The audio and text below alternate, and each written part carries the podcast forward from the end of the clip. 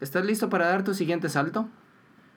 ¿Estás en proceso o estás por comenzar un proceso de entrevista con la empresa de tus sueños? Si alguna de las respuestas fue sí, acompáñanos a ver esta triste historia. Donde hablaremos acerca de nuestras experiencias en entrevistas técnicas, participando tanto como entrevistados y entrevistadores.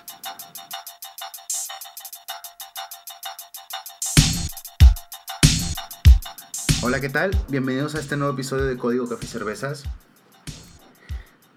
Traído para ti por Magma Labs. Muchas gracias a todos los que nos escucharon en nuestros podcasts anteriores. Estamos muy contentos eh, por todos sus comentarios, sugerencias y por y porque este es el episodio número, número 11. Estamos casi cerca del 12, entonces cerca del año. Entonces eso me pone muy contento.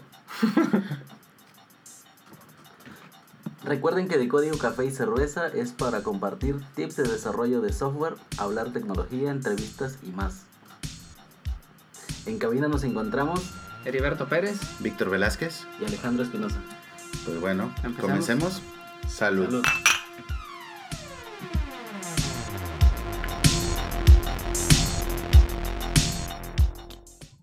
El día de hoy tenemos a un invitado especial, a alguien que siempre ha sido nuestro fiel escucha. Y como el tema del día de hoy es un tema en el que él tiene muchísima experiencia, a pesar de su corta edad, eh, pues sin más preámbulo, bienvenido Iván Velázquez. ¿Qué tal? ¿Cómo estás? ¿Qué chicos? Muy bien. Feliz de estar aquí con ustedes finalmente.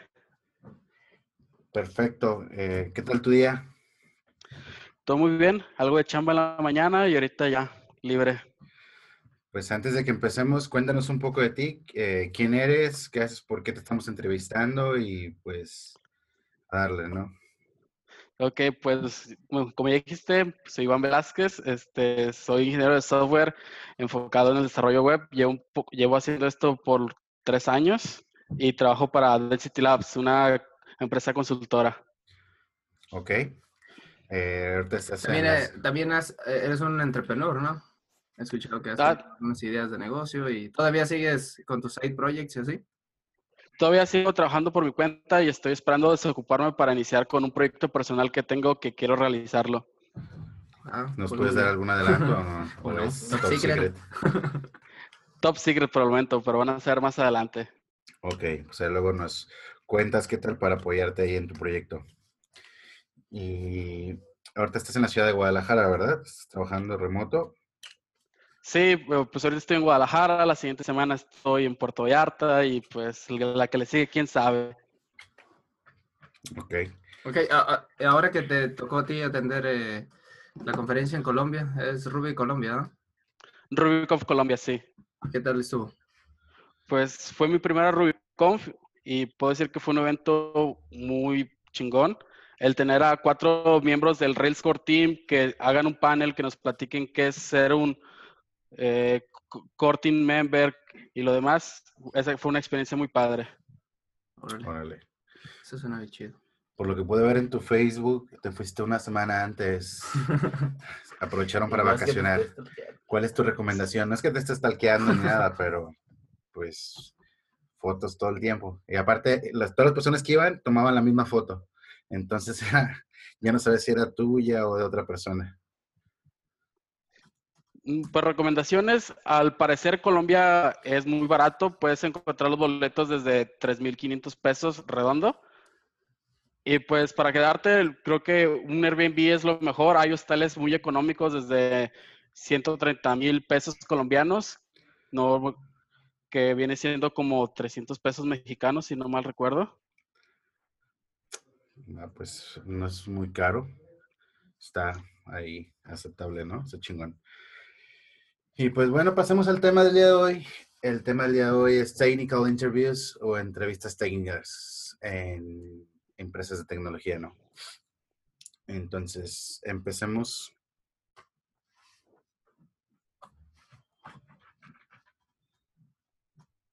Ok, comencemos con la, la pregunta de ¿qué ha sido lo más difícil que te han dejado codear en una de esas entrevistas?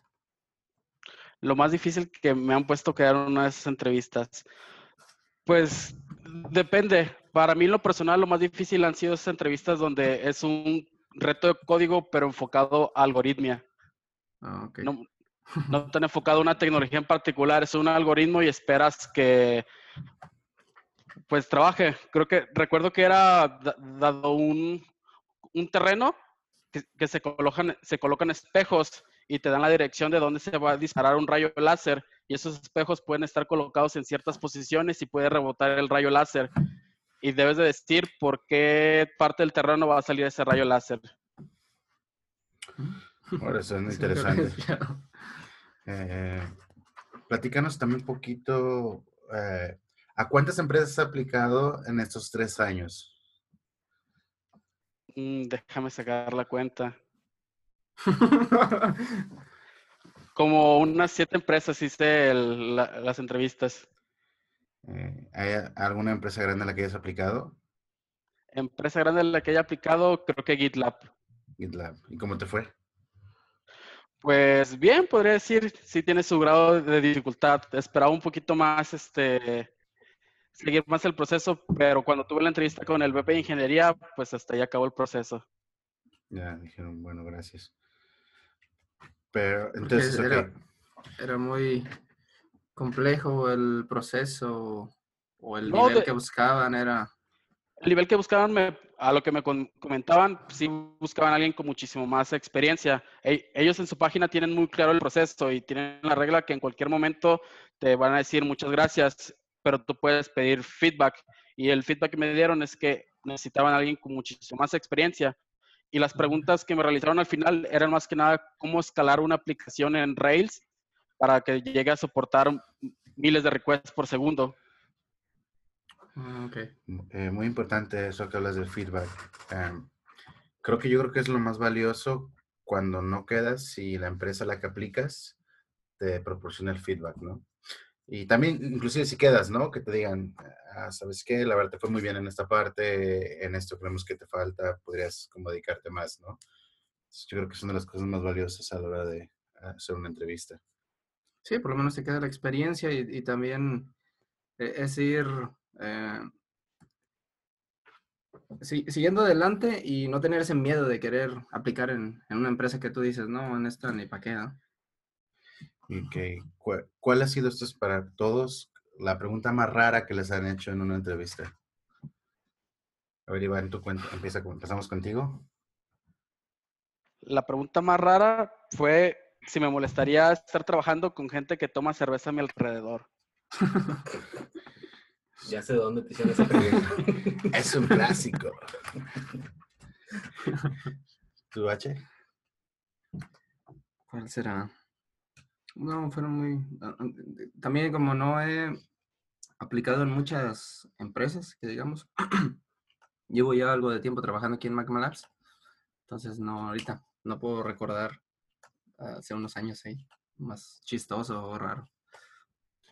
Tú, Alex, también has tenido experiencia haciendo entrevistas.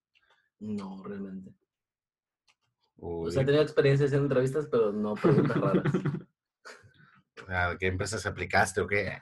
Entonces, cuando una- me toque ah, ah, hacer una entrevista hacia un, hacia un nuevo candidato, voy a tratar de hacer una pregunta rara.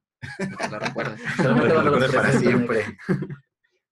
Sí, a mí creo que fue cómo le meten a los pingüinos la crema o algo así.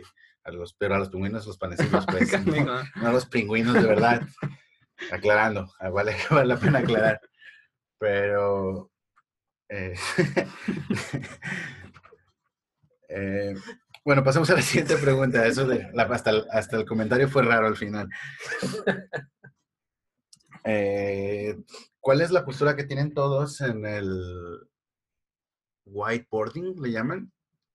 Cuando usas ahí el pintarrón, pues, que te ponen a resolver un problema y tú tienes nomás estar ahí enfrente al muro blanco y es- estar eh, pensando y solucionándolo, ¿no? En general, a mí me gusta, ¿no? El approach de escribir, rayar, y ya que tengo algo más específico, ya igual lo escribo en un documento o haces un diagrama de flujo o algo así. Pero inicialmente como que sí me gusta más lo, lo rayar algo, aunque sea garabatos o algo. Y esto aplicado a las entrevistas, pues eh, creo que está bien, ¿no? Eh, una porque te, te fuerza a, a no estar pensando o querer googlear algo y, y realmente te concentras en la solución, que supongo que te están evaluando, ¿no? La forma de, los, el ¿Cómo approach, el problema? ajá, el approach que quieres manejar para cierto desarrollo de un problema o cómo solucionar, sí, en general. So, me parece bien, en general. Yo en lo personal tengo sentimientos encontrados. Por un lado, que es- estoy de acuerdo, lo que dices tiene mucha razón, eh, pero también es como el estrés que causa, ¿no? El que te están observando y tú estás ahí solucionando, ¿no? Entonces, de alguna manera, am, no es como el día a día. En el día a Sí, día no, no, no que estás, no te dejan un problema y está tu jefe ahí atrás, o sí. Ok. Pero Yo creo que no está ahí atrás, no está ahí atrás como viendo cómo lo está solucionando ni nada, ¿no? A lo mejor de repente si escribes algo, de repente googleas otra cosa y, y, y vas en un proceso más como general y no está como que ese gran hermano viéndote. Sí. Pero digo, creo que son gustos y formas de las diferentes compañías, ¿no? ¿Tú, Alex, qué opinas? Pues yo tuve una experiencia hace tiempo, una entrevista así. Yo quería aplicar para trainee en una empresa, no voy a decir nombres. Y eso estamos hablando de cuando iniciaba la programación. Y me tocó que me entrevistaron dos de los senior en aquel momento. No sé si eran senior o eran algo más. Los dos empiezan con E. Eh, el, el rollo es que igual me pusieron ahí en el pizarrón, me dice, ¿cómo resolverías este problema? ¿no? De más acceso a base de datos, eh, imagínate que tienes eh, venta de productos, es, un- es una tienda de comercio electrónico, pero solamente tienes cinco productos en stock y se conectan 10, 10 usuarios y los 10 usuarios le dan a agregar el carrito al mismo tiempo. ¿Cómo solucionas para que no vendas más de los productos que tienes? Entonces tenía que hacer el diagrama y explicar cómo hacer el flujo para poder asegurar que solamente cinco de ellos reciban el, el paquete y a los otros mostrarles algún mensaje. Y ya empezaron a hacer preguntas específicas de base de datos y cómo manejar los requests, qué tendría que hacer, etcétera, todo ese show. Entonces sí me sentía un poco así como estresado, porque para empezar no iba yo para aplicar para senior, iba para, yo iba para que me tomaran como aprendiz. Y pues me, to- me tocó en eso, ¿no? Entonces, así como estresante un poco, por eso entiendo también cuando mencionas eso. Eh, Y no solamente con eso, me ha tocado en otras entrevistas, no precisamente para entrar a la empresa, sino para quedar en un proyecto. Por ejemplo, claro, aquí en la eso empresa, también nos pasa, ¿no? este, yo creo que varios de ustedes han sido identificados que de repente les toca que cliente con el que quieren trabajar ha sido programador o es programador todavía, pero es el dueño del producto. Y de repente entra y te dice, no, pues, eh, ¿qué tecnología conoces? Ah, he trabajado con Angular, con esto de tecnología. pez por su propia boca Y ya luego te muere. dice, te menciona, ¿ya has usado esta, esta nueva tecnología? Y le dices, ah, he escuchado de él y lo he usado muy poco. Y dice, ah, abre tu editor y vamos a hacer una aplicación. Y empiezas eh, a compartir tu pantalla y él está viendo cómo empiezas a escribir tu código. Y muchas veces no te sabes todos los métodos ni cómo, de memoria, cómo instalar la paquetería o lo que necesitas. Sino tienes que ir a buscar la Sí, ya documentación. tienes también tiempo. y así como, puedo ir a buscar la documentación. Sí, a mí me y así pasó. empiezan a configurar y todo. Sí, respecto a eso, a mí me pasó que yo he estado en proyectos que tenían esa tecnología, pero nunca lo había configurado yo. Ya, ya estaba configurado todo, yo nomás llegué a- y me dijeron, mira, aquí se hace así, aquí, aquí, aquí están los directorios, aquí pones esto, aquí pones el otro, chingón. Y ahora, bueno, pues, eh, configúrate este proyecto con esto, yo, cuac. Y esa es otra de las desventajas que, que yo veo porque muchos están acostumbrados a trabajar con Rails y su estructura de archivos que ya te provee. Y dice, ah, pues instalo una gema y ya me sale aquí el paquetito mágico, lo incluyo en el archivo de configuraciones de JavaScript CSS y ya va a, funcionar. Y te toca que el cliente dice, no, pues, ¿cómo has trabajado con esa librería? Digamos Angular. En Rails lo instalas de una forma y estás acostumbrado a eso, o lo que tú mencionas, que entres y ya está configurado, pero después te dice, abre tu editor y instala Angular y créame una aplicación. Y tienes, primero definir toda tu estructura, dónde vas a cargar los archivos, etc. Y no tienes todo el tiempo del mundo como para hacerlo, no tienes, no sé, una hora, dos horas, a lo mejor, depende cuánto tiempo te hayan asignado para la entrevista. Y sí, eso es un poco estresante. ¿Y La tú, Iván, verdad. cuál es tu postura al respecto? Bueno, mi postura al respecto de la, del whiteboard interview es bueno para saber como el approach que tomaría el candidato para resol- resolver cierto problema el cómo, presentar, cómo presentarlo, que es una parte muy importante que a veces en el trabajo como de consultoría, pues no simplemente es sacar la chamba, sino es explicar, hablar con los clientes y ese es un skill que creo que se puede evaluar durante las whiteboard interviews.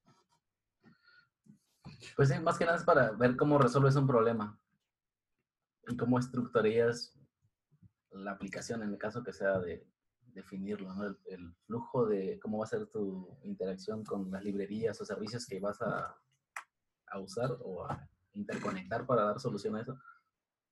Y aparte Efectivamente. mental, ¿no? Te, te aclarar todo eso. Y pasamos a la siguiente pregunta. La siguiente pregunta está relacionada como, en tu caso, por ejemplo, Iván, eh, ¿cómo te preparas para una entrevista técnica? ¿Cuáles son los, como los pasos que sigues, no?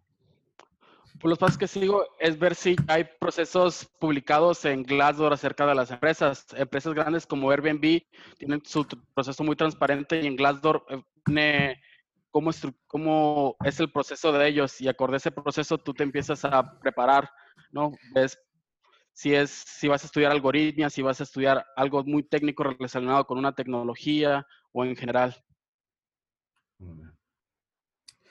Eh, ¿Te pones alguna meta o algún tiempo para prepararte para al- algún tipo de entrevista o nomás lanzas eh, correos y currículums y a ver qué, quién te llama y ya empiezas el proceso? Pues antes de mandar este el currículum, yo me preparo personalmente. Una vez que me siento como listo, pues mando el currículum. ¿Unas catas antes de o qué? No, Sí, eh, pues eh, es, es parte de la preparación, como de lo el- sí, las catas, Hacker Run. Depende de lo que quieres o el ah, del rol que estés buscando, ¿no? De sí, para lo que estés aplicando, porque alguna vez has aplicado aparte de full stack, has aplicado como para solo front end o algo así, o siempre has aplicado ah, para full stack en Rails. Pues se ha aplicado para distintas, distintas vacantes y los procesos son muy diferentes. Por ejemplo, hay empresas donde pues, no les importa realmente que sepas tú de memoria to- toda la API de los navegadores con JavaScript, sino les importa que se- sepas más este, computer science porque sus problemas van más enfocados a eso. O cuando les importa más que sepa la tecnología, pues ya te metes de lleno a la tecnología. Pues bueno, parece que para todos los que nos escuchan, digo, pueden tomar nota de lo que hace Iván, igual les puede servir. Créanme, lleva tres años, lleva siete empresas, está bien. Le ha funcionado. Y le ha funcionado a este joven. Eh, esta es una pregunta personal. Digo, igual pueden contestarla o no contestarla. No se van a meter en pedos. Pero se pueden aplicar para alguna compañía, ¿para cuál aplicarían? Pacientes web. Yo, yo creo que sería, a, a mí me gusta mucho el desarrollo de productos y entonces sería un producto, ¿no? Trabajar para un En- producto, ya no una consultoría, sería más trabajar en, en una empresa que tenga un producto y darle mantenimiento, agregar nuevos features, en general conocerlo, ¿no? Ahorita no, no he buscado un producto, como- no he buscado en realidad. ¿Tú, Iván? Pues yo, yo tengo como dos empresas en particular que se pudiera aplicar y, tuviera el nivel Airbnb y la otra es Flowbot. Y son muy diferentes. Es un, una es un producto y otra es consultoría. Sí, claro. ¿Tú, Alex, tienes algún... No, pues igual me gusta la idea de trabajar para un producto, pero luego lo pienso que si estás mucho tiempo en un Mucho producto te enfadas. sí. sí. Es la ventaja entre en la consultoría, ¿no? O sea, como tienes más opción a estarte rotando entre, entre experimentar con nuevas productos y tecnologías. tecnologías, eh, pues te aburres menos, ¿no? En teoría. Y en el lado del producto, pues entras en uno y te quedas mucho tiempo. Pero, por ejemplo, ¿cuánto llevas en tu proyecto Ya tengo un buen, en el que estás como ahorita? dos años y medio. ¿no? estás, trabajando por un producto. Estoy haciendo un producto, por, por eso lo digo. Ahora que dicen eso, sí, te ahorita gustan que los mencion- productos y, y eso, este, ah, ¿quieres? ahorita que mencionas eso de los productos, una de las charlas de la RubyConf hablaba una chica de GitHub que ya, ya llevaba, me parece, un año en GitHub y después de ese año le tocó desarrollar un feature. Todo era uh, bug fixes y muy pequeñitos. Es, y eso es lo que pasa con un producto que ya está estable, pero también tenemos de lado productos que van creciendo y era otra charla de, de el, una aplicación estilo, vieron cambiando la aplicación monolítica, dividiendo los microservicios, esos microservicios reescribirlos a Elixir y cambiar la arquitectura en esos tres años y un reto técnico muy grande. Sí, eso, esos son de los tipos de challenges que están chidos. Pero bueno, igual ahorita no nos ha tocado en, el producto. Yo creo que sí, en algún momento. Hay muchas cosas que hacer realmente. Pero bueno, eso ya lo veremos después. Hablando un poco de bibliografía de, de este tema. ¿Tú, Iván, has leído el libro de Cracking the Coding Interview?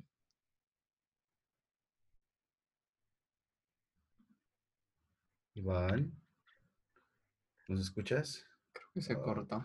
Voy a la mitad, justamente lo estoy ¿Me escuchan? Sí, te escuchamos. ¿Hola? Sí, es que cerra. ¿Sí nos escuchas? Ah, pero... Sí. Sí, es, este libro... Caray, perdí video. No, está bien. No, o sea, es que eh, se estaba ¿Me escuchan? fallando sí, la conexión. se estaba cortando. Entonces, quitamos Para el video. calidad. Igual si puedes quitar tu video, digo ya, nos gusta verte, pues. Pero, Sí, para que no, no haya fallas. Sale. Ah, te decía, Cracking the Code Interview es el libro en el que actualmente estoy leyendo y voy a la mitad y pues es una bibliografía muy recomendada en, en varias empresas que va de la mano con otro libro que se llama Computer Science Distilled, me parece. ya. Eh, y Sofar, ¿qué, ¿qué opinas al respecto? Pues está bien, son conocimientos que uno ve en la universidad, de, si está en una carrera afín a te- Computer Science, pero si estudias una carrera como yo, que es Ingeniería en Telemática y ves telecomunicaciones, es algo que no viste mucho. Órale. Entonces, ahí está, chicos, los que nos escuchan. Eh, The Cracking Coding Interview, sí, eh, para que lo compren en Amazon. No es un comercial, no nos está patrocinando Amazon. Pero Pero ahí está. Les envío una invitación, un link, para que lo puedan comprar Sí. a un costo menor. Link afiliado. Ah, Ahora, volteando el papel, si tú fueras el, el que entrevista y quieres, digamos que tienes tu startup y quieres agregar a alguien eh, a tu equipo, ¿qué es lo que, ah, qué es lo que preguntarías o cuáles serían los, los aspectos más importantes a evaluarlo, a evaluar cuando estés en, en esta entrevista con él? Pues actualmente he estado haciendo las entrevistas para los, para los vacantes de Frontend Developer y más o menos el proceso que sigo es el siguiente, pues me gusta saber un background de los candidatos, qué es lo que hacen, cómo lo hacen, qué hacen para mantenerse actualizados en esta carrera donde al día siguiente sale un Mesías que hizo un nuevo framework que va a salvar al mundo, qué es lo que hacen para mantenerse actualizado. Y ya de ahí, pues vamos a unas preguntas eh, técnicas que son sacadas del libro, que, que son conceptos que algunos no, lo manejan, pero no conocen tal cual el concepto. Y ya de ahí, pues vamos, haci- vamos haciendo pairing en una... En, en, un- en unos pequeños ejercicios para ver cómo se desenvuelven. Tal vez lo, teórico no fue lo suyo, pero a la hora de la práctica sí lo manejan. Ah, ok. Entonces el pairing es, es importante. Sí. Y ahora, ¿qué, qué pasa si, si, la, si en lo que lo estás evaluando no dominas esa tecnología? Simplemente, pues de todas maneras, hacer el pairing o qué? Pues dependi- dependiendo de la vacante, ¿no? Si ves una posición para junior developer, busco que igual puedan, que no conozcan los conceptos, pero que igual puedan hacer las cosas con un poco de orientación. Ya si no es na- na- nada relacionado, no tienen conocimientos, pues sí, el, el proceso sería un poco diferente. Que mínimo tengan los conceptos estos de algoritmia que puedan resolver problemas. Ok. Pues, este, ¿ustedes qué experiencia han tenido cuando han estado entrevistando a, otras personas? Digo, bueno, a mí sí me tocó entrevistar a otras personas, eh, pero me gustaría escucharlos primero a ustedes. Ah, otro de los conceptos que ahorita se me vino es esta, esta de, eh, de Rockstars, que en mi, en, en mi opinión, no me gusta eh, contratar rockstars. ah, ¿Qué es un rockstar? Sí, ubicas, ¿ah? Sí. ya hemos discutido de eso, ¿no? Está bien este, dominar los conocimientos y ser muy bueno en algo, pero eh, en general, si no eres un solo developer, necesitas trabajar con equipos, ¿no?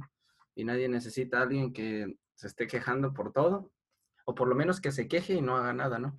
Claro. Ahora que sí, que hay que llegar y está bien, pero hay que dar el feedback para que el equipo crezca y después hay que hacer algo, ¿no? No nomás así de quejarte, claro. ahí le voy a dejar Es ese muy- cochinero Es y muy me voy. diferente ¿no? decir, o sea, que encuentres, llegas Como dejo y haya bomba y ahí me voy. código eh, que, que en- todo en- en- enredado y es muy diferente que llegues y digas, ¿sabes qué? Detecté que hay unos problemas con el código, a lo mejor deberíamos hacer una refactorización, hacer una limpieza, agregarle pruebas y todo el rollo, pero es como una sugerencia muy general, ¿no? Ah, el hecho de llegar, ver, el código, reírte y decir, Que es muy "Ah, fácil ¿eh? hacer eso. Sí, no manches, ¿quién hizo Llegar y- esto? Habla- pero ahí- blame, y, pero ahí y ves es como bueno que, saber. ajá, digo, eh, Saber trabajar con la gente, ¿no? sí. Y eso pues es actitud, es forma de desarrollarse con el equipo. Sí, muy importante, No chavos. Si van a entrevistarse en un lugar, traten de ser lo más humilde que puedan, por favor, y así manténganse para siempre. Eh, no, se, no se trata, está bien si tienen un doctorado en lo que ustedes quieran y a lo mejor que sean muy buenos, pero pues lo que los va a mantener cerca de la gente va a ser que, que eh, sean humildes, ¿no? A fin de cuentas, por más bueno que seas y saber, es bueno, es bueno dar feedback y es bueno también saber recibirlo pero también es saber darlo, ¿no? No es solo, solo tirar este, basura por la boca y, y hacer sentir mal a a una persona, ¿no? Por, por esas situaciones. Este, otro de los consejos por ahí, y no tanto por el lado de dar entrevistas, pero sí, hace mucho me acuerdo que leí un, blog post de, de este Greg Pollack, donde él daba como el consejo de que si tú estabas buscando aplicar a una compañía, que era muy importante que intentaras contactar a las personas que trabajaban ahí. Que contactaras al menos a uno o dos personas que les invitaras un café, decirles, ¿sabes qué? Te invito a una chela, te invito a un café, eh, quisiera saber más acerca de la empresa donde trabajas y, y conocer más, ¿no? De alguna manera, las personas que están en la empresa, pues dicen, bueno, mira, esta persona le interesa y de verdad está buscándole, ¿no? Y por otro lado, pues tú obtienes más información. O sea, aprovechas ahí a tener como el win-win, ¿no? De que conoces más acerca de la empresa y de verdad ya te aseguras si de verdad donde quieres, a dónde quieres ir o no. Entonces, digo, es un consejo por ese lado. Eh, por el lado, pues, de, de- de cuando he hecho entrevistas, pues he, eh, he he cambiado la forma en que he hecho las entrevistas. eh, eh, un tiempo que tenemos como un todo un poll de preguntas y respuestas y les empezamos a hacer un montón de preguntas, depende del puesto que venía, ¿no? Este, pero he estado como que cambiando esa versión porque me interesa más saber en cuántos proyectos ha estado, qué ha estado haciendo en esos proyectos, de qué es lo que se siente más orgulloso, qué cosas le costaron más trabajo. Que entonces ya empiezas como que, ya cuando empiezas a hablar con alguien te das cuenta si sabe o no, ¿no? Ya Bueno, empiezas sí, a, eh, a ah, notar. Por lo menos si tiene experiencia, ¿no? Ajá. Porque la verdad la Entonces, experiencia no sé. Claro, entonces, pero si dices, agarra ok, lleva seis a años desarrollando, lleva 30 proyectos y te empieza a platicar de cosas, "Ah, ¿sabes qué? Pues en este proyecto estoy haciendo Machine Learning y el problema que tuve fue este y este y este y dices, "Bueno, bueno, al menos sabes que sabe, ¿no? Ya, ya vas viendo. Al fin de cuentas les dejarás a lo mejor un, un- un- un reto de código para, para que lo hagan con calma, que se dediquen y, el tiempo que ellos, en el tiempo que ellos quieran hacerlo, ¿no? Este, digo, esas son como las cosas, las formas en las que he estado como aprendiendo a hacerlo o, o intentando mejorar por ese lado, ¿no? Porque también, eh, como les decía, tengo sentimientos encontrados con lo que es el whiteboarding, ¿no? Y entonces, este, eh, digo, lo que es, es mi como consejo para aquellos que entrevistan, si les puede servir de algo.